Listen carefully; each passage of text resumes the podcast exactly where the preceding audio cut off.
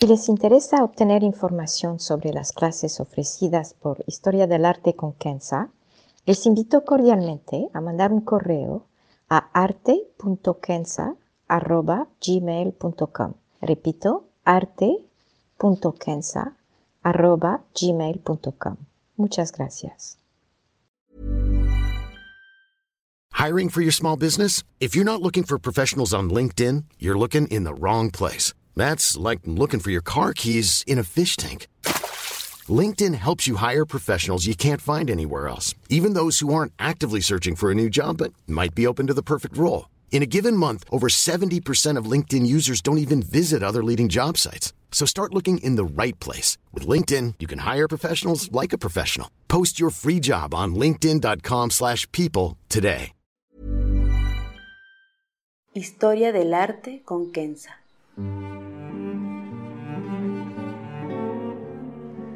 Una serie sobre el arte a través de la historia y las culturas.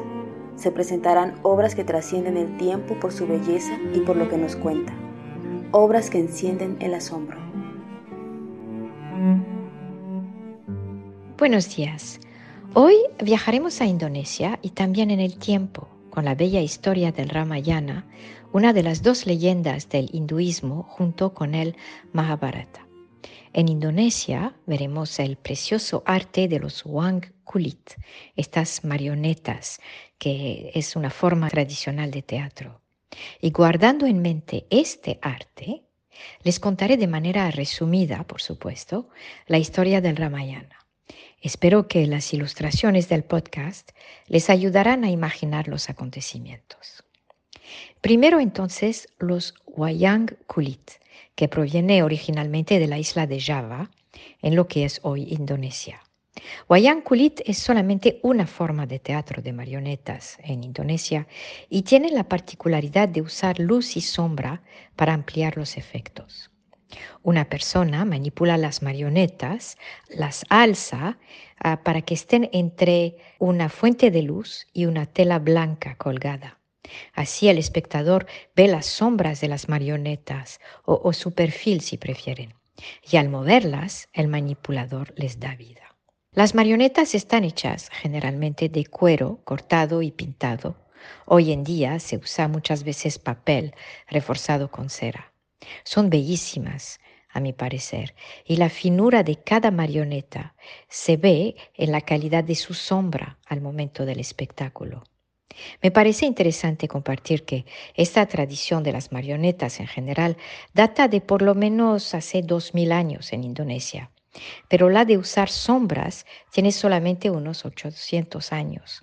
Indonesia, como saben, es el país con la población más grande de musulmanes en el mundo, con más de 205 millones de musulmanes. El Islam llegó primero en el siglo VIII con mercantes árabes, pero la ola de conversión ocurrió durante el siglo XIII con migraciones desde el subcontinente asiático. Para poder enseñar el Islam y entonces contar las historias de los profetas que están en el Corán y la historia de la revelación misma, usaron las marionetas. Entonces, el espectáculo consistía en enseñar las marionetas directamente. El dilema era que como no se puede representar a seres santos, como Moisés o Jesús o Mohammed o Adam, por ejemplo, de manera explícita, entonces decidieron usar sombras, las sombras de sus cuerpos, para contar historias y enseñar entonces. La técnica, que al principio se usaba solamente para enseñar el Islam, se volvió muy común en toda la región y en la isla de Java en particular, y se usó para todos los espectáculos, la mayoría de ellos siendo la representación del Ramayana. El Ramayana es una leyenda de la tradición hindú con más de 24.000 versos y que se empezó a escribir en el siglo VII a.C.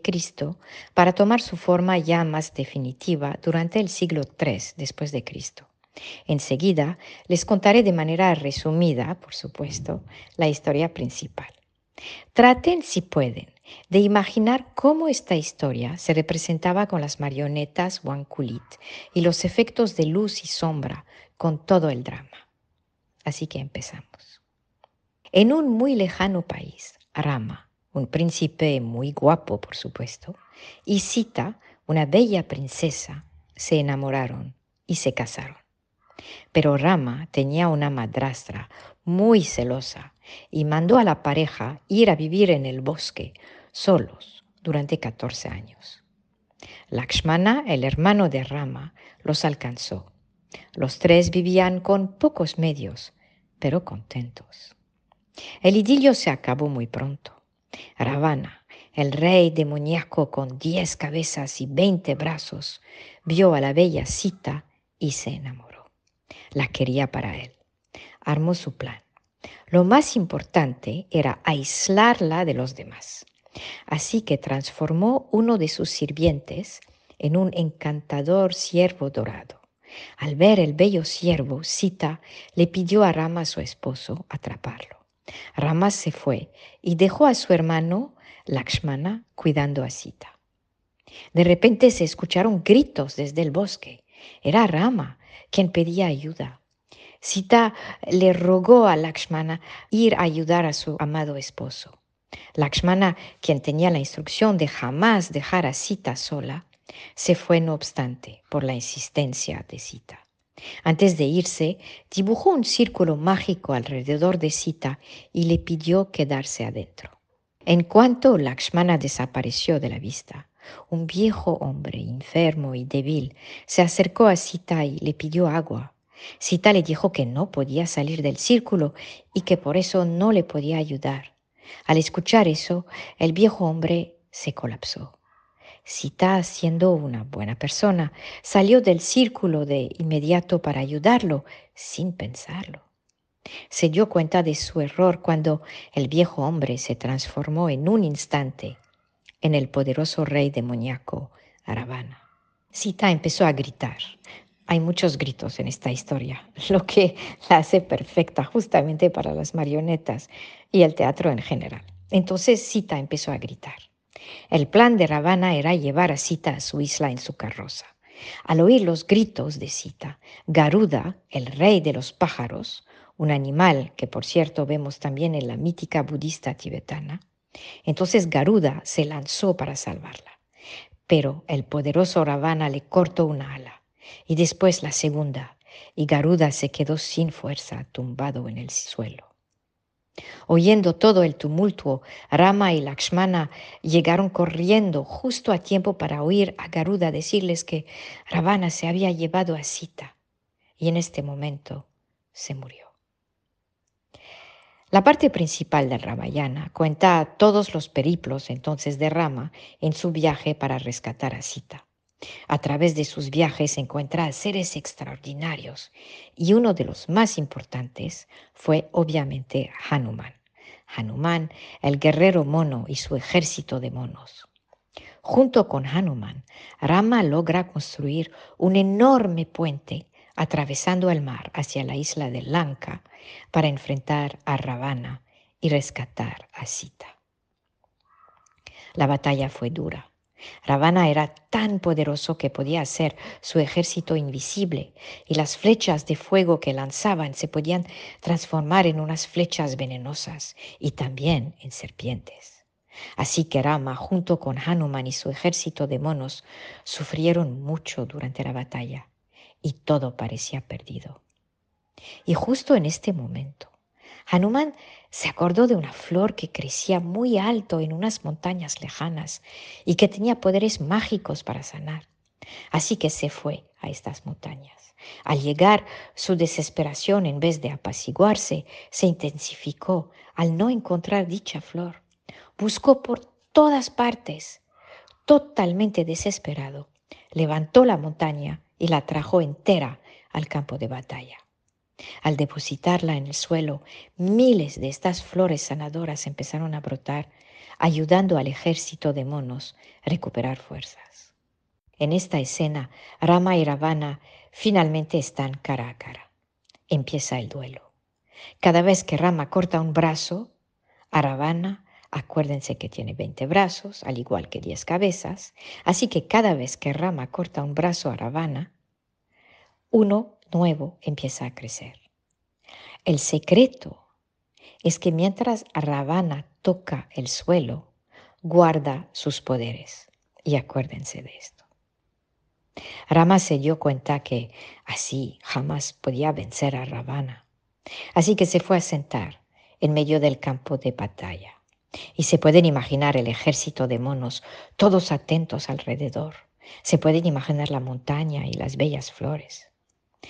Y sentado en medio del campo de batalla, Rama empezó a meditar. Mientras tanto, flechas con cabezas de tigre lanzadas por Ravana pasaban cerca de su cuerpo sin alcanzarlo. Rama se recordó que tenía en su mochila una flecha muy especial, bendecida por los dioses. Con mucho cuidado la sacó y con una mente clara y una respiración pausada la lanzó hacia Ravana, quien por el impacto de la flecha subió muy alto hacia el cielo, perdiendo así sus poderes. Cuando cayó, ya estaba muerto. Rama corrió a rescatar a Sita y la abrazó. Los dos tomaron el camino a casa. Hanuman, mientras estaba al frente de ellos, pidiendo a todas las aldeas en el camino encender lámparas para que la pareja pueda encontrar su camino a casa sin dificultad. Es el regreso de Sita y Rama que se celebra en el maravilloso festival de Diwali que ocurre en general la última semana de octubre. Como se dice en la India durante Diwali, que la luz de la lámpara les trae luz en cada momento de su vida. Shukriya, muchas gracias.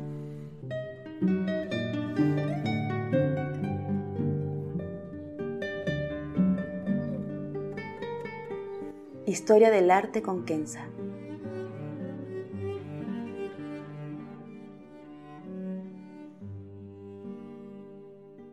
Para ver las obras que se presentan en este podcast y a la vez descubrir otras que podrían despertar su asombro, les invito a seguirnos a través de la cuenta Instagram Historia del Arte con Kenza. El podcast es producido por Rojo Bernado y les aconsejo ver otros de sus podcasts como Entre Cruzadas y Teatro para Llevar. Gracias. Planning for your next trip? Elevate your travel style with Quince. Quince has all the jet setting essentials you'll want for your next getaway, like European linen, premium luggage options, buttery soft Italian leather bags, and so much more. And is all priced at 50 to 80% less than similar brands. Plus, Quince only works with factories that use safe and ethical manufacturing practices. Pack your bags with high-quality essentials you'll be wearing for vacations to come with Quince. Go to quince.com slash pack for free shipping and 365-day returns.